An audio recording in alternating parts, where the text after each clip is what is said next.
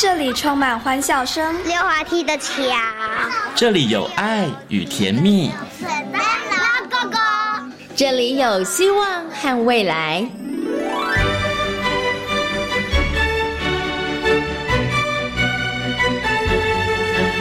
遇见幸福幼儿园，遇见幸福幼，遇见幸福幼，遇见幸福幼儿园。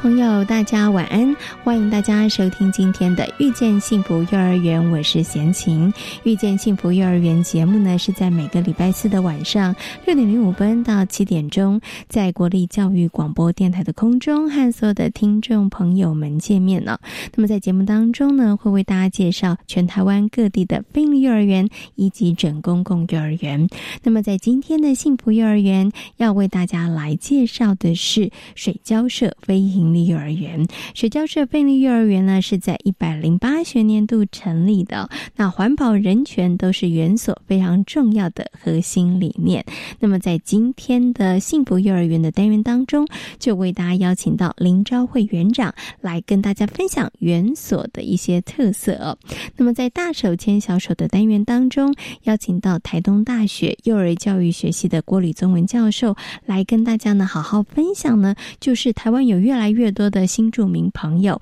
而这些新住民朋友呢，他们在面对孩子的教养方面，除了大家一般常见的问题之外呢，其实婆媳以及夫妻的关系也会让新住民朋友在教养孩子的过程当中遇到一些困难哦。那当这个呃双方的教养。观念不同的时候，到底该如何来协调呢？今天呢，郭立宗文教授就会跟大家来分享。好，马上就来进行大手牵小手的单元。大手牵小手。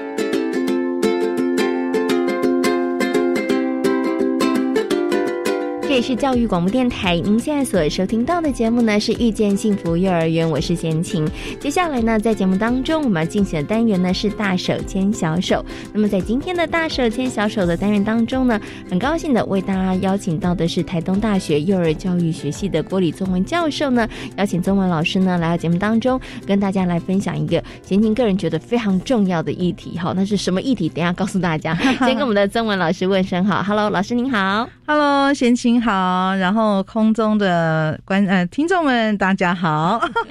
今天很高兴哈，给邀请的曾文老师来到空中，跟大家好好谈谈这个很重要的议题哦。其实之前呢，我们有陆续请这个老师呢，在节目当中跟大家谈到了亲子教养方面相关的问题哦。我们今天呢，要把这个亲子教养相关的问题呢，要 focus 在我们的新著名朋友的家庭哈。对，因为其实啊，大家可能不不说不晓得。哈，其实新住民朋友哦，呃，除了这个呃，到台湾嫁到台湾的这个新住民朋友之外呢，连同他们的第二代，哈，其实这样加起来的人数，大家一定不知道，将近快破百万了。对，所以这个人数上面其实是真的不少哈。所以呢，我们今天呢要好好来谈谈我们新著名朋友的亲子教养方面相关的问题。不过呢，在提到有哪些问题之前，我想先请问一下中文老师哦，大家一般啦，对于这个新著名朋友啊，他们在教小孩上面呢，他们其实是不是会有一些刻板印象啊？我觉得会耶，就会觉得，因为我应该这么说，我们大部分都觉得新著名的。呃，女性来台湾是比较多的嘛，哈，所以我们以女性来作为一个一个方向来谈的话，他们会觉得他们大部分的国家可能经济上比较没有像我们这么好，哈，所以就觉得他们可能在教养观念上也是比较落后的，嗯，所以像这种刻板印象，或者是说他们在这个跟这个我又对我们的文化不是那么了解，所以可能也没办法把孩子啊在教养上面跟让他融入我们的文化社会文化里面，嗯。对。或甚至也会觉得他的口音，嗯，哦，可能会影响到孩子他的语言的这个学习。是 OK，所以我觉得刚刚老师讲的，大家扪心自问，就是你自己是不是也有这些刻板的印象？好像会觉得说，哎，他们可能呃教育，你可能会觉得说，哦，可能在教孩子上面可能没有办法能够教的这个比较好一点。好，这真的都是刻板的印象啊，因为包含了我们可能在很多的媒体当中得到的讯息，你可能因为哎，你觉得好像好像经济弱势，所以他们的文化素养水准可能也没。没那么高，那于是乎你产生的连接就觉得那可能教养孩子会有一些问题，但是要告诉大家，请大家打破这个刻板的印象哈，其实真的不是大家所想的这样。但是我们的新著名朋友哦，在台湾其实落地生根真的也不容易啦，就是漂洋过海来到台湾生活。本身我觉得他们要适应台湾的生活就不容易了，那再加上他们呃成立了这个家庭，然后要教养孩子，在这个部分上，我觉得他一定也是会面临一些挑战，好跟不容易的地方。像刚老师说这个口音的问题啊，我也曾经有听过，就是哎妈妈讲话，因为有些口音要改没有那么样的容易，可是有一些孩子可能就会觉得，哎我妈妈讲话怎么跟人家。不太一样，或者是沟通上面，可能譬如说跟老师的沟通会不会就有一些问题哈？所以我想呢，接下来是不是可以请周峰老师跟大家谈一下，通常啦，嗯，这个新著名的这个家庭当中，亲子教养上面，他常常会遇到的问题有哪一些？我觉得第一个应该真的就是语言的沟通，就我刚刚讲的口音的问题，对，不止口音哦，他他理不理解 我们就是。呃，家呃，我们应该说老师跟他说的这个内容的部分，因为虽然我知道很多的那个新著名的妈妈，他们其实都很认真，会去上一些什么国语的注音符号班呐，或是国国音学的班呐，或者任何的班哈。那可是毕竟他们来的时间还不够长。所以，对很多的用词遣字，可能没有办法掌握的这么精准。是，所以在跟老师的沟通上面，嗯哼，我觉得这个老师可能就要注意，不然的话，你用了太深的词，哦，他可能会不理解，好，甚至误解。好，比如说，我可以举一个例子啊，比如说像我们一般来讲说，哎，我们可能小孩要去参访，哎，有的老师就用很专业的说我们要去踏查，是，所以他就。家长会不知道你在说的是什么茶，是对，所以以为是喝的茶，对，没错。所以像像这些，就是老师可能就是他在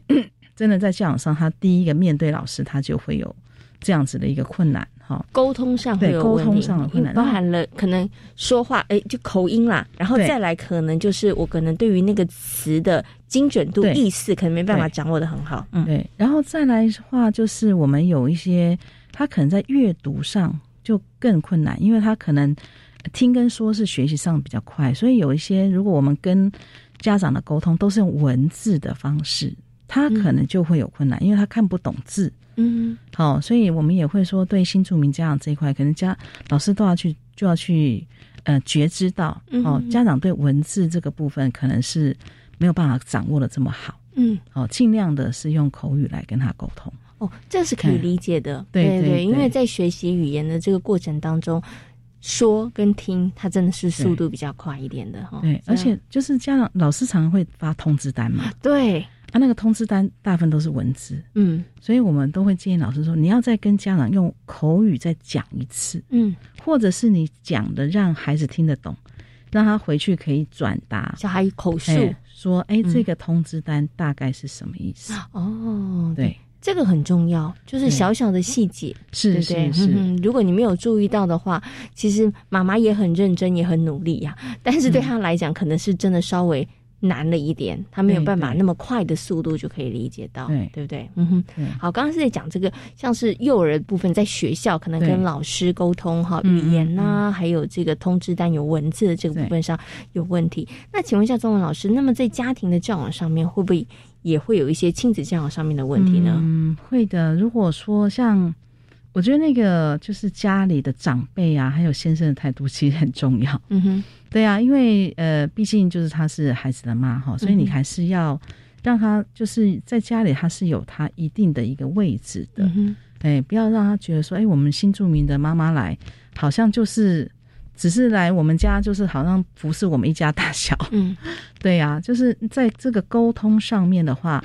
呃，有些婆婆我听说的哈，就是因为我也没遇过，有些婆婆她会觉得就是要依照她的方式来教这个她的孙子或者孙女。好，可是我们的新住民的妈妈，他们因为也会出去上课，嗯，那上课的时候的话，可能老师讲的又会不太一样，所以有时候她在跟婆婆沟通的时候，婆婆就会觉得，哎呦。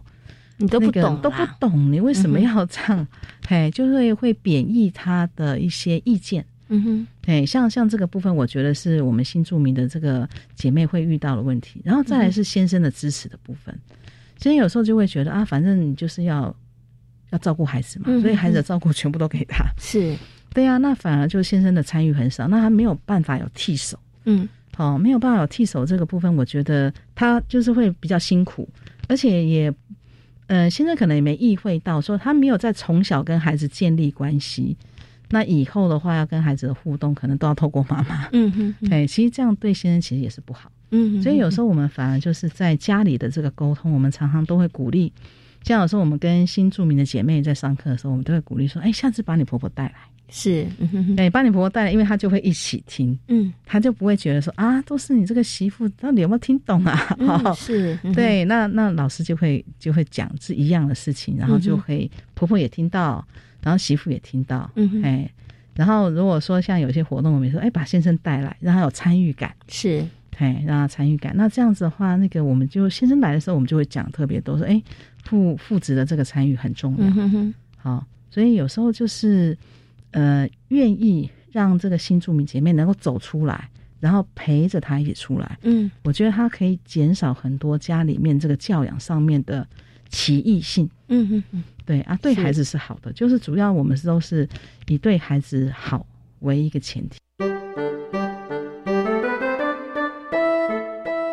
刚刚呢，其实中文老师有提供一个很好的建议啊，就是也知道我们好多的新住民妈妈真的好努力哈，嗯，他们其实就去上课啊，然后去呃让自己的在这个教养方面的知识上面可以大量的学习哈。那刚刚老师提供一个很好建议，就是不要只有妈妈来，带着婆婆一起来，带着爸爸一起来哈。可是老师这是比较好的状况啊。但是有的时候，万一他真的是不来怎么办？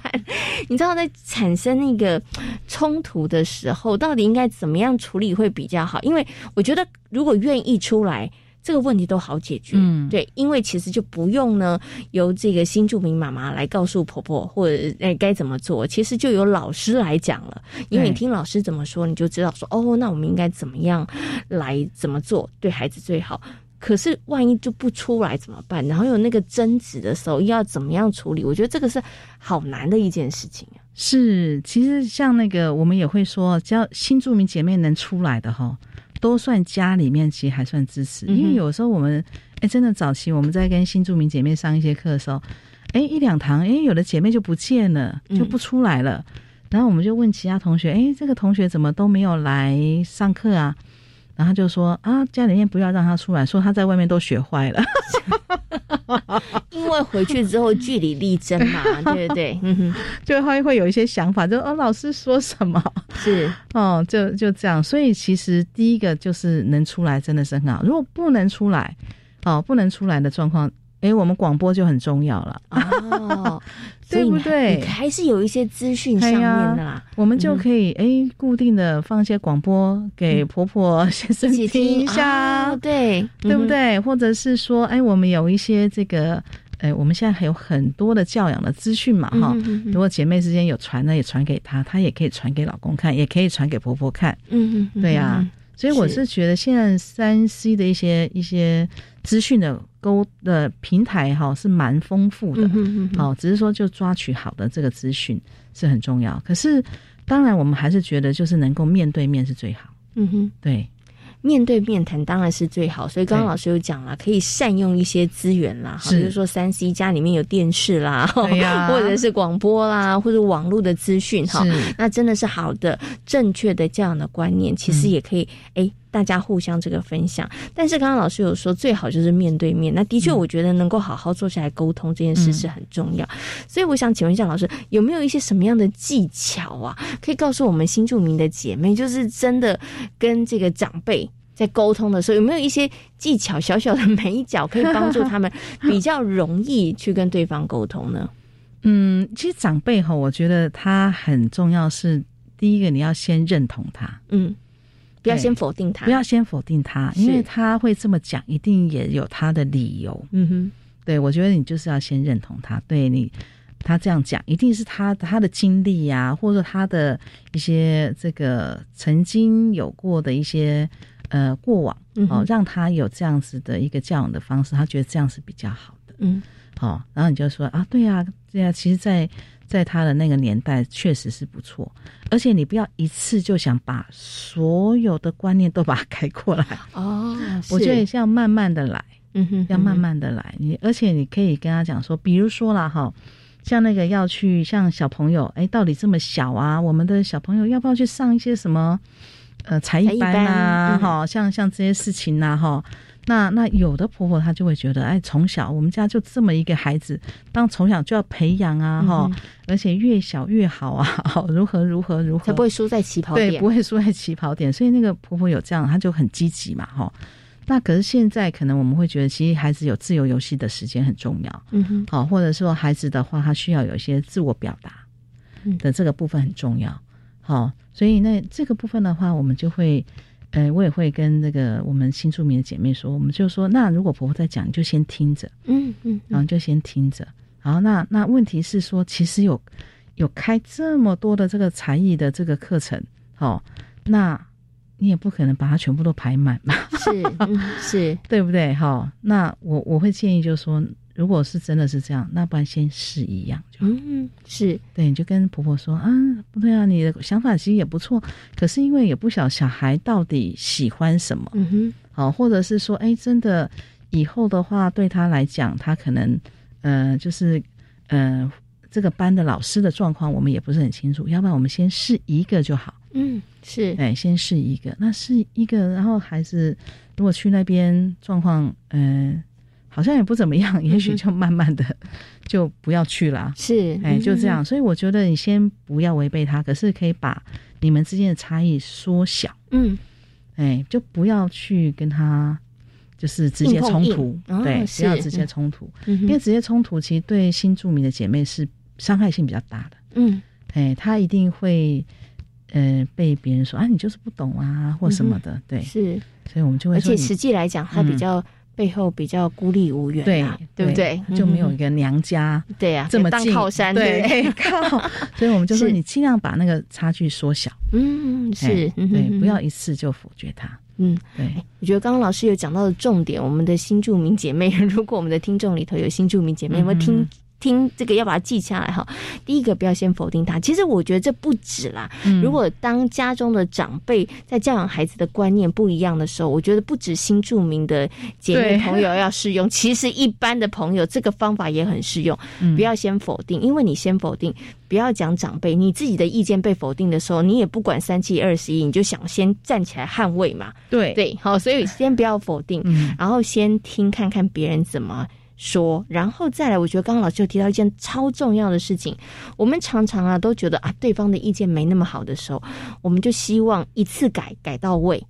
但这件事情其实是不可能的事情，是的，对方也没有办法在短时间之内接受。所以我觉得他就很像跳舞玩跳探戈一样，对，进一点推一点，进一点推一点，然后慢慢慢慢的，我们就靠那个进退进退进退，然后就到了我们想要到的那个位置。没错，没错，所以他真的要一些。技巧跟一些方法啦。对，而且孩子长大以后，孩子也会有自己的想法。你可以让孩子去跟长辈沟通。嗯嗯嗯嗯，对，不见得就是妈妈直接讲他的想法了。嗯，哦，这也是一个好方法啦。对对，就是也要让孩子可以适时的表达他的一个意见跟一个想法。哈，刚刚呢，我们在这个家庭的部分当中啊，其实啊，钟老师有提到，比如说长辈，对不对？那我们接下来谈谈先生。对，刚刚有提到啊，这个先生，我觉得先生的角色非常有趣哦，就是他会觉得说，哎，这个教养子女是老婆的责任，对，好。可是呢，当孩子有问题的时候呢，他又不是那么放心，全然都觉得说妈妈你处理，是他反而会觉得哦，妈妈你处理的不好。这个时候妈妈心情那个心情就不太美丽了，他可能就 他可能就会觉得说。叫你参与的时候你不参与，但是呢，当孩子有一点状况的时候，哎，你又开始觉得说，呃，就是你这个妈妈没有做好，对对不对？所以其实到底刚刚除了刚刚中文老师说的，我们应该让爸爸真的适时好去参与孩子的一些活动或是成长的过程。一方面，我觉得可以让他了解。孩子的一个成长的一个状况哈，除了这个之外啊，其实，在夫妻之间，在教养上面，尤其是新住民的家庭，他们要怎么样去？我觉得在那个过程当中，是不是还有一些要特别注意的，或者是要再去做一些多一些些的其他方面的努力呢？嗯，我觉得先生的心态上要先。先要先要想好，就是这个就是太太哦，对啊，就是以后是要大家要一起来维持家庭的，不要把它当成就是一个吓人的感觉。是对，我觉得那个很重要。第一个就是先生要想好这件事情，然后再来的话，而且实际上我们有很多新住民的姐妹，她们其实在她的国家是有受教育，嗯哼。所以他的一些想法其实也不见得对，也不见得是不好的。你要一定要先尊重，嗯好要尊重，这是就是跟你以后要走一辈子的人啊哈。所以这个的话，先生要有这个部分，然后再来的话，如果在教养上，我觉得新著名的姐妹，我通常会这样跟她讲，因为先生有时候真的都在忙事业，可是你要在他回来的时候，就要就要讲一些你跟孩子之间。你比如说孩子做了什么事情，你怎么回应？嗯哼，你就要讲给他听。哦，对，你就要讲给他听。然后，然后那这个部分，如果他有想法，他就会跟你讲。嗯哼，所以你就慢慢的让他知道说你怎么你怎么做，然后看看他的想法怎么样。那他如果有想法，你就可以再就可以跟他沟通。嗯哼，而不是等到真的出现问题。是，所以平常的话，其实就要常常聊孩子，而且常聊孩子的话，也会让。先生觉得，哎，你真的有在关注孩子的发展或孩子的状况。其实这个也是为什么他觉得说，哎，哎，我家里有一个你在这边是很重要的哈。让然后他可以真的就是 在外面好好打拼，而且他回来又知道孩子的状况，是对。所以你如果持续的有在跟他讨论孩子的问题，我觉得等到真的孩子有些需要这个大家要出面的时候，他也不会觉得说，哎，好像。哎，你怎么之前怎么这样做，他都不知道？是对，因为你之前就有跟他沟通，对，所以我常常更新，不管你的国语好不好，嗯，好就华语好不好，这件事情就是尽量的讲要说，对，说哎，像我们早期哦，很早期，我其实有跟我们学校有另外傅继工老师，他到现在都还在在服务这个新住民的姐妹，然后我们就会，呃，那时候会有一些正音班呐，然后正音班的时候会讲一些我们的。就是跟嗯先生怎么互动，跟婆婆怎么互动，然后我们就把它编在作为那个正音班的课本里面。是啊，就让大家练习那些句子，对，练习那些句子，然后或者是哎怎么跟那个老师沟通，是哎就把它变成课文。是，我觉得这个也蛮有趣的。不过就是那个时间不是很长，可是我觉得那个很实用。嗯，哦，就是哎，那我们他就可以慢慢的运用这些句子，他就可以去跟。呃，他的先生也好，跟他的孩子、孩子啊，或者跟孩子的老师沟通，嗯，对，所以他其实也在这个时间，他就练习嘛，是是是哈。老师又提供一个好棒的方法，同时练习也可以增加亲子之间 还有夫妻之间的互动，我觉得非常好。刚刚老师有提供提供一个很棒的建议，就是真的不要等到事情诶比较严重的时候再去讨论，应该从日常生活当中，我觉得他也可以帮助夫妻之间呐。我觉得你们也可以有一个共同的话题嘛，没错，对，可以聊聊孩子啊，然后大家一起知道说，哎，孩子现在的状况，哎，到底如何？等到孩子哎真的有一些比较。大的状况的时候，基本上啦，我觉得只要一直都在关注孩子，也不会出什么太大的问题。没错，而且其实我觉得新住民的姐妹哈，她真的是孩子，她是她非常重要的依靠。嗯哼，我觉得他们真的非常关注孩子的教养问题。嗯哼，比就是我们之前有有就是以为说新住民的妈妈比较不会教，可是我们真的有做研究，其实他们的教养观念是不错的，是，而且他们很愿意学习，嗯哼，新的新的方法是。所以在这一点上面，我们真的要给我们的新住民妈妈们掌声，也要给他们加油打气，对不对？所以希望家庭里头的其他的人，包含了长辈，包含了先生，其实你们要成为强而有力的这个诶神队友，好不好？千万不要成为猪队友。好，今天呢也非常谢谢呢郭李宗文老师，宗文老师在空中跟所有听众朋友呢谈到了新著名家庭的亲子教养方面相关的问题啊，也非常谢谢我们的郭李宗文。教授也非常谢谢宗文老师，谢谢，谢谢大家。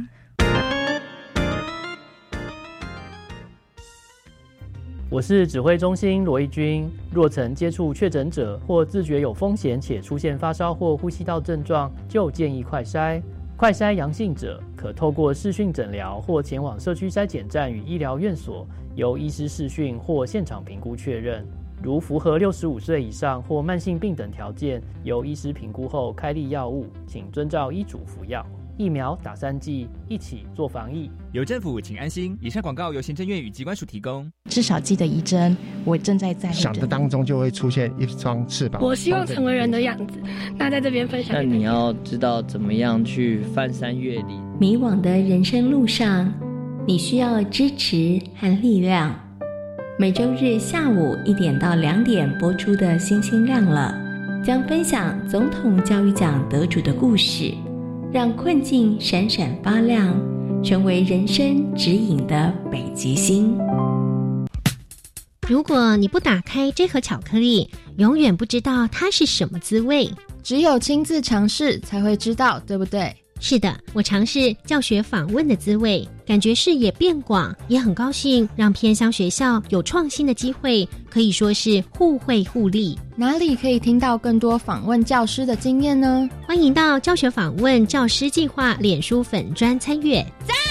以上广告是由教育部提供。大家好，我们是台湾弦乐团，我们都在教育广播电台。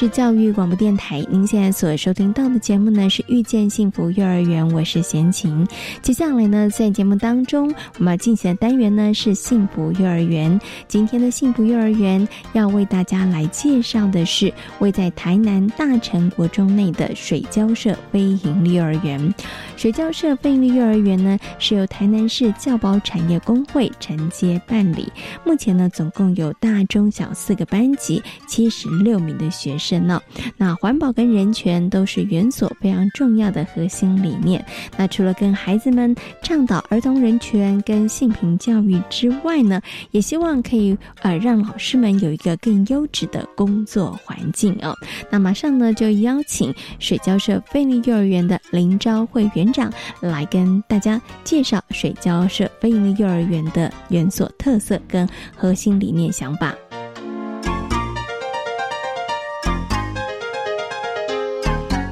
Hello，园长您好。嗨，贤琪你好，各位听众大家好，我是水教社菲利幼儿园林昭慧园长，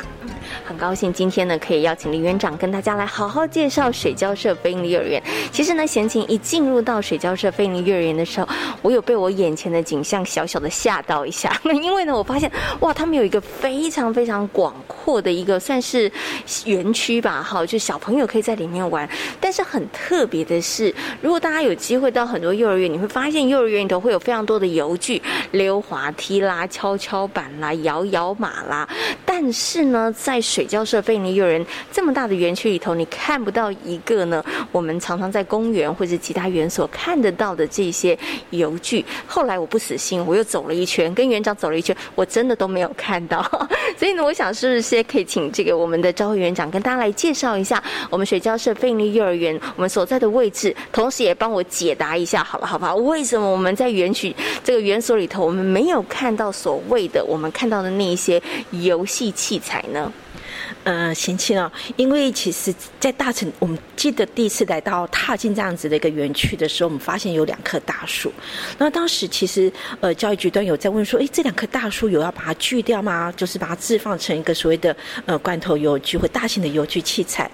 那时候我看到是说不。这两棵大树绝对不要去，因为我们希望能够让孩子更接触大自然，所以我们就保留这两棵大树。但是，一旦保留这两棵大树，我们就没有这些大型游具。那这个其实都觉得很多的方法是可以去设想的，因为公园有很多的这些游具可以去玩，还有可以一些互互动式的、呃移动式的一些游具。所以，其实我们虽然每天都有所谓的大肌肉活动时间，那我们还是每天都非常的落实，老师就会善用这些移动式的一些游具。带领孩子去上所谓的每天的一些大自然的一些一些大肌肉的一些活动，所以其实，呃，大型的游具固然有它的一个可能看起来就觉得哦很漂亮哦很吸引人，但是其实它还是可以透过很多的方式可以训练孩子整个大肌肉的发展。那但是大自然大树其实对孩子来说。亲近大自然，呃，感受那个土壤，感受感受那个树叶、落叶，其实这是非常难得的。尤其在一个都会区里面哦，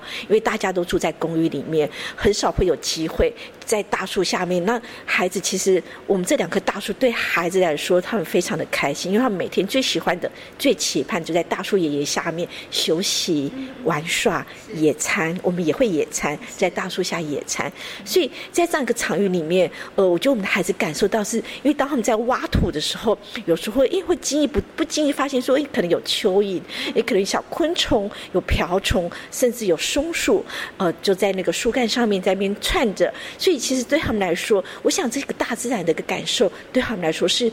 越能够去尊重所谓的感受到大自然的一个美好，跟尊重生命。其实他刚刚透过我们的教会园长跟大家分享，真的那个让孩子经营在大自然环境当中，然后有一些那样子的观察、发现跟感受，其实它是不容易被取代的。但是呢，大型的游戏器具它的一些功能，比如说帮助孩子可能在感觉统合上面的这个发展，我们可以用别种方式。像前期就有看到，我们已经旁边准备好了，就是那种移动式的，可以让孩子可能攀爬啦，或者是跳跃的一些器具哦。那在这一个水交社费尼乐园，我刚进来的时候看到一个这么大的一个算是园区里头哈，因为有两棵大树，可是呢，也因为有这两棵大树，所以呃，我们没有放置这个大型的游戏器器具之下，我们有很多空余的地方，而这个园里面呢，就利用这些空余的地方，我们就做了很多其他的一些设计，让孩子们他们可能有可以彩绘啊，或者是可以有一些可能像是哎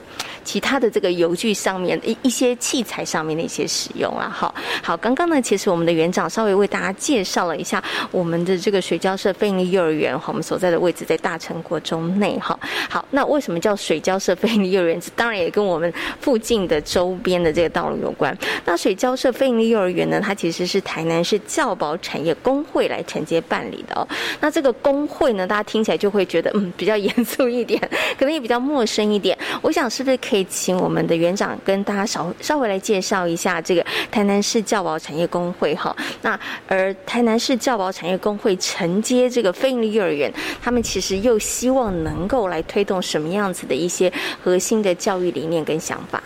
OK，呃，我们台南教保产业工会其实是由幼教博士王淑英老师哦，呃，跟我们一群基层的教保人员所组织而成的。那台南教保产业工会是成立在二零一四年，呃，两千零一百一十四年。那最主要的理念跟任务的，就是争取落实托育的公共化，还有教学的正常化，跟教保人员的薪资福利合理化，还有取得教保工作的。的专业认同，还有建立所有的政策的呃政策的对话平台，我们就一直都在推倡所有的公共化的一个呃幼儿园。其实这个我们等于说也跟政府已经倡议二三十年了，所以那也因为正好呃这几年来，因为我们小英总统的一个呃零到六岁国家一起养的这样一个政策出来，所以当然呃我们倡议了二三十年，当然就责无旁贷，呃我们就会承接这样子的这样子一个一个园所。那所以呃，其实在这边台南，呃，台南这里呃，所谓的水教社菲尼幼儿园，在台南市来讲是第二间委办的园所。那我们这边就是呃四个班级，那家长能够很放心的把孩子送到这里来，那妇女的就业的权益就会得到保障，他们就能够进入到社会去跟社会做连接。那呃，所以来到这里。哦，尤其像费力，OK，它是以特殊需求生、以弱势这些为所谓的呃优先招生对象，所以来到这边，其实来到这里，我还是会有家长，即使像这个学期到了这个学期都已经到第四年了，呃，还是会有家长就问说，呃，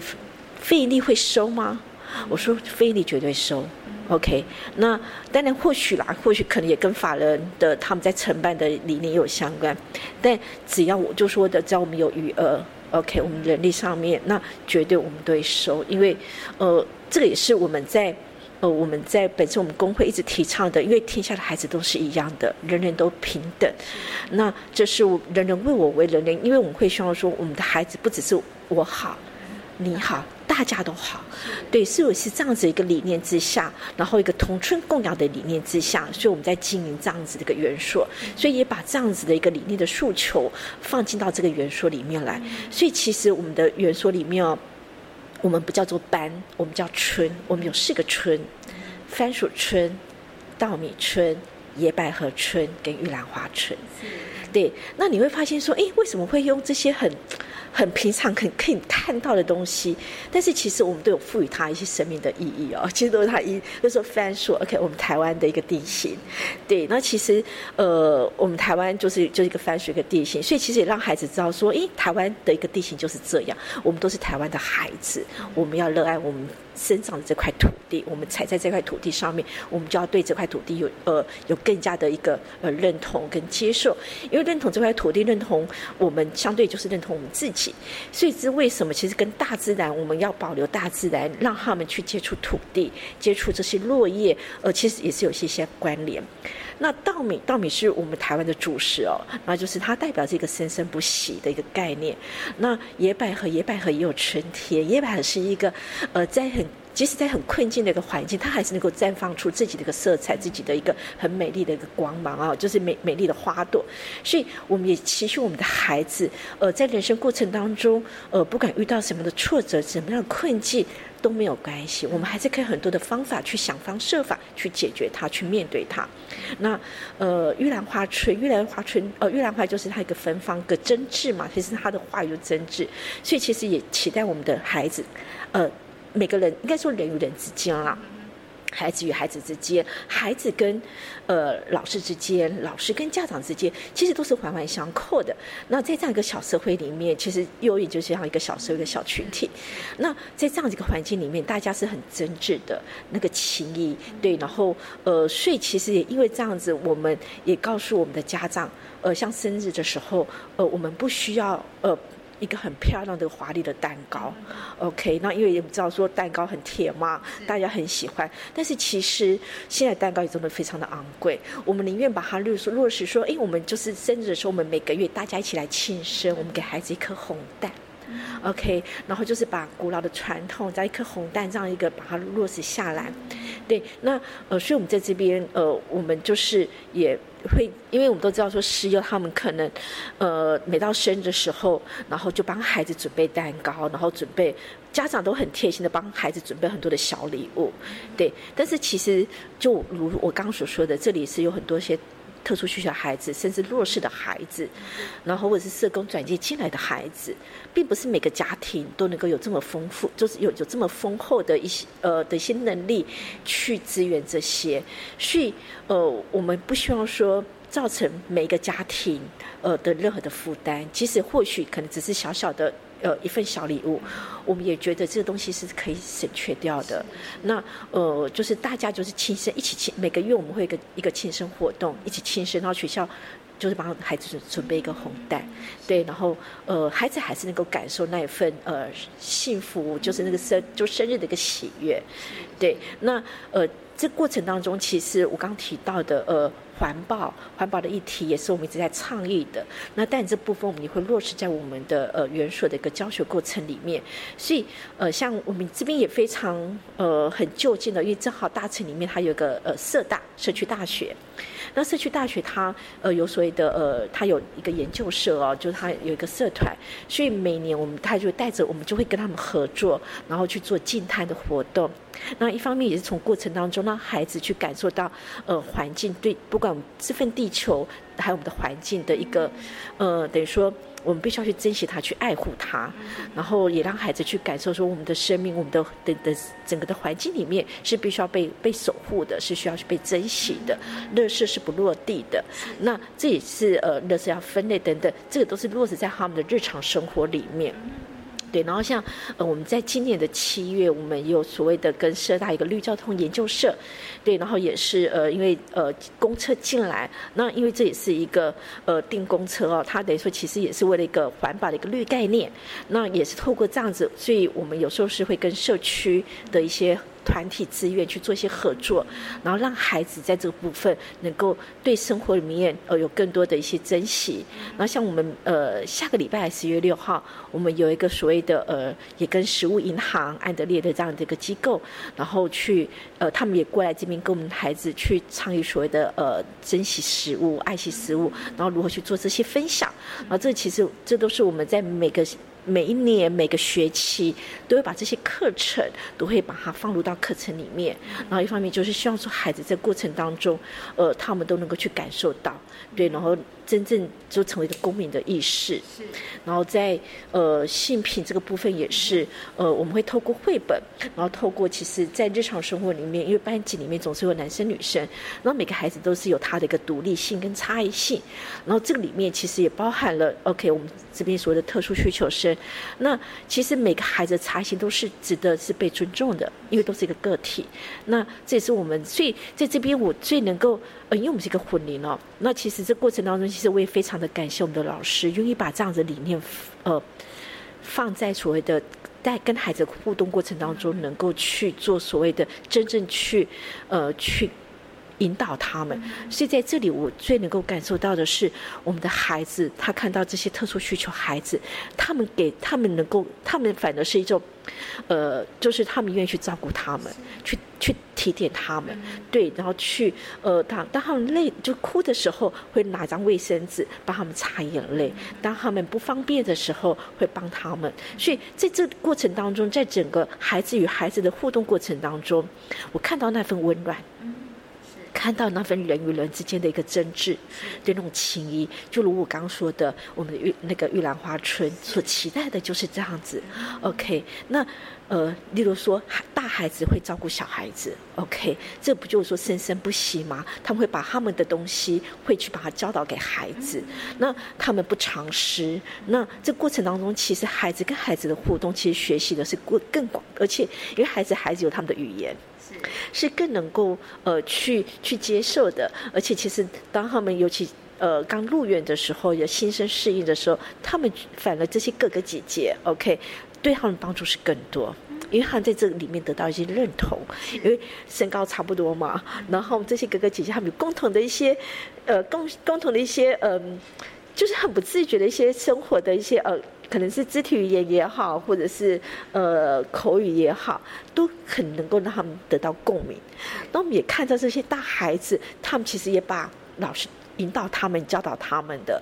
就等于说几乎就是口笔在这些弟弟妹妹的身上。所以其实身教言教真的非常的重要。呃，我想每一个人，呃，尤其是我们大人主要照顾者哦，或者是呃老师也好，OK，只要是呃都是一样。呃，在这个部分。都必须要好好去。其实我们的一个好的语句、一个好的语气、态度、肢体语言，OK，这个对孩子来说都非常的，因为这个阶段的孩子就是观察与模仿，他观察到的就模仿下来了。所以，如果我们在身教言教这部分能够，呃。能够真正落实，能够呃去呃让孩子有感受到，他们相对的也不会把这个部分好的一个会回馈给给下面的弟弟妹妹，所以这就是一个生生不息的一一个延续。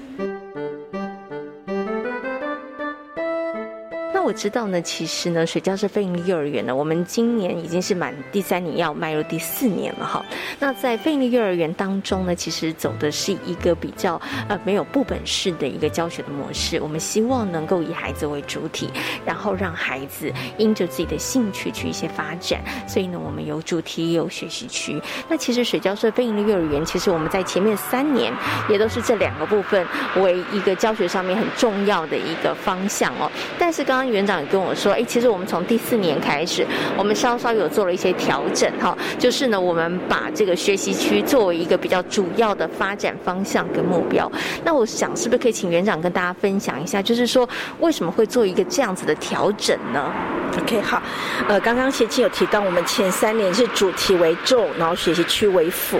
那因为其实刚刚有提到说，其实水教社呃非应该说非营幼儿园，呃，特殊需求生是等于说。它的有一个优先的一些招生的一个顺位，所以以我们这边有四个班级来说，其实我们的呃特殊需求生就十几位了。那其实，在前三年里面，我们应该应该是我们每一年每一年都在做这些滚动性的调整，如何来帮助这些孩子。那我们也发现，这些特殊需求生，尤其在团体生活里面一些团套，或者是在主题上面，在呃的一些落实上面，有它的困难度，因为我们都知道，他们可能专注力没有办法没有那么好，然后。或者是他们可能在情绪上面等等各部分，他们比较没有办法在团体生活里面能够跟着这些呃一般正常化的孩子一起去学习。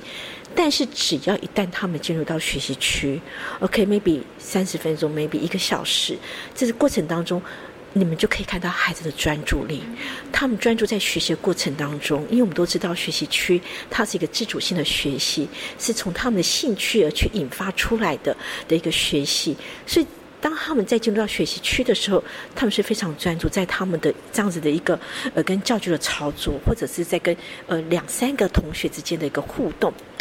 那呃，所以我们当我们观察到这个部分的时候，呃，我们跟老师们，我们就呃透过呃很多次的讨论，我们就决议，OK，我们今年第四年，我们决心就全部都改为学习区。那当然要跨入到学习区，对老师们来说也是一个呃新的需要学习的。所以其实这两三年来，我们也是透过呃老师可能利用假日，呃，就是透过呃在职训练，然后呃透过参访，然后去。呃，就是说，在环境上面怎么样去再做更好的一个环境的预备，然后能够让这些特殊需求是能够真正融入教育里面。所以今年第四年了，然后我们的特殊需求是我们呃。我们等于说学习区，就等于说一整天下来，那整个早上就都是学习区。OK，除了大肌肉活动之外，就是我们把学习时间拉长了。对，那这些孩子对他们来说，对这些特殊需求孩子来说，他们呃能够真正学习的时间变多了，他们真正能够融入到他们的呃生命里面的整个历程，整个学习历程也变多了，更丰富性了。因为他们不用再局限在呃 OK，我必须可能必须要。呃，受住所谓的可能团体生活的这样一个限制，我必须要乖乖的坐在那里，OK，可能跟着大家团讨，因为他们就是坐不住。那坐不住，在老师在引导之下，其实还是会有一些困难。那因为我们都知道，一个班级两位老师要带三十个孩子，目前我们现在说师生比一直有在，我们也在倡议说生师比能够下降。那呃，目前还没有完全落实哦。但是我们都知道，两个老师带三十个孩子，其实。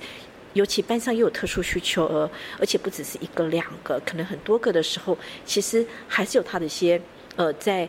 呃在操作上面的，在实物操作上面的一些困难。然后，但是进入到学习区之后，嗯。老师可以真正去观察到每一个孩子的差异性，而每一个孩子，不管是正常的孩子、一般的孩子或特殊需求的孩子，呃，他们都能够真正在每一个学习区里面去开展他们，然后从这过程当中，呃，或许他们从积木区或语文区、扮演区等等种植区，那他们说这里面他们都。他们是都是很开心、很愉悦的，而这也是我们希望的。我们希望我们的孩子来到这里是每天很快乐的，是快乐生活的每一天。我想喜乐的心乃是良药哦。如果他们每天都是开开心心的，呃，我们希望是呃，在这过程当中，也希望他们去学习的所谓的是日常生活教育，因为我刚提了，每个孩子都是一个独立的个体。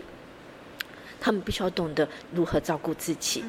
然后当入进入到学习区里面，我们有所谓的日常生活区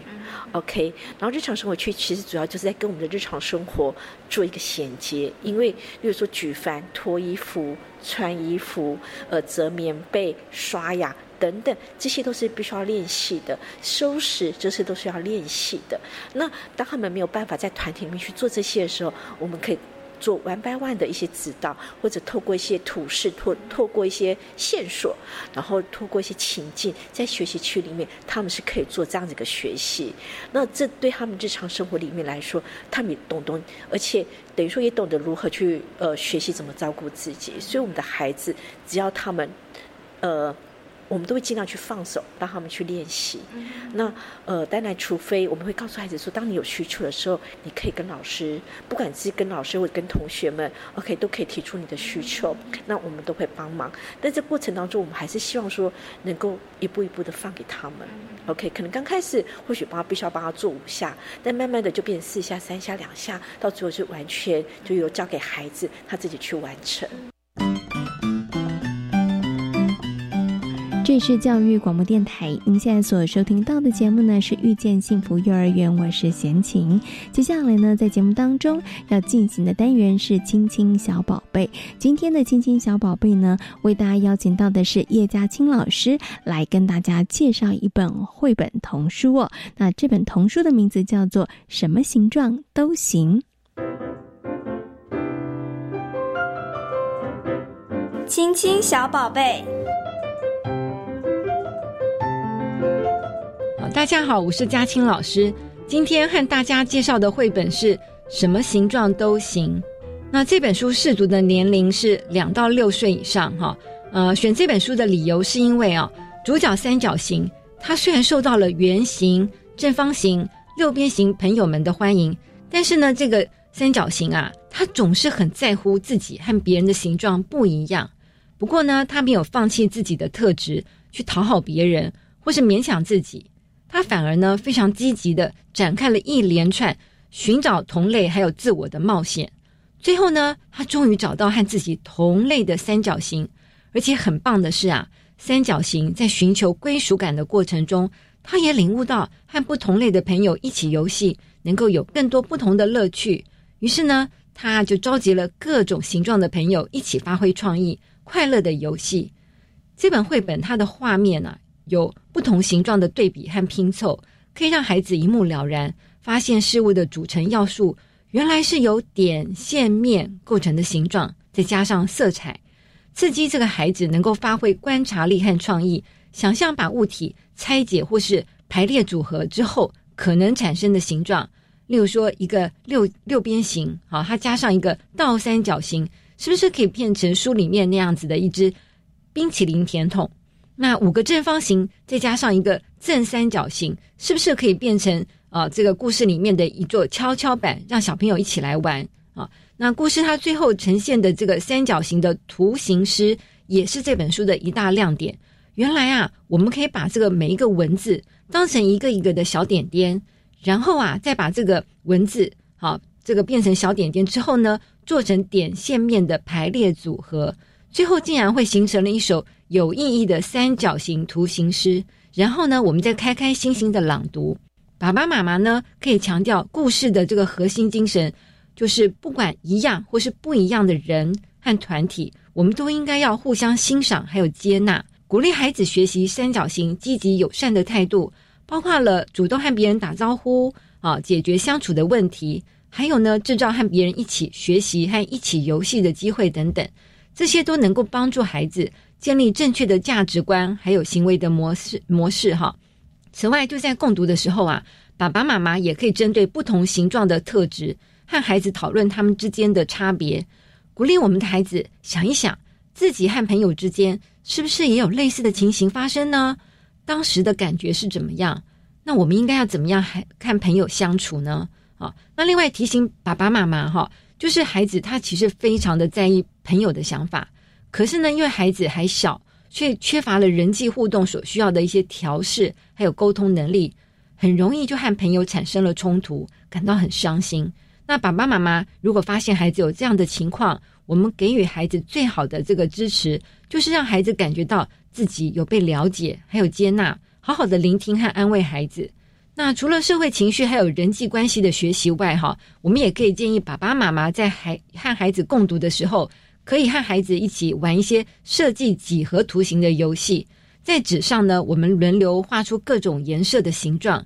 然后呢，再把这些形状角对角或是边对边的方式自由的组合，设计成常常见或是想象的各种东西。这种形状游戏啊，能够帮助我们孩子。把三度立体空间的东西灵活的拆解成两度平面空间的形状，然后呢，再把它们组装成型。好像这些活动呢，其实都可以刺激孩子他们的一些创意思考，或是对于一些呃数学、科学，好或者一些社会情绪方面的一些发展。好，这就是今天和大家介绍的书本。谢谢大家。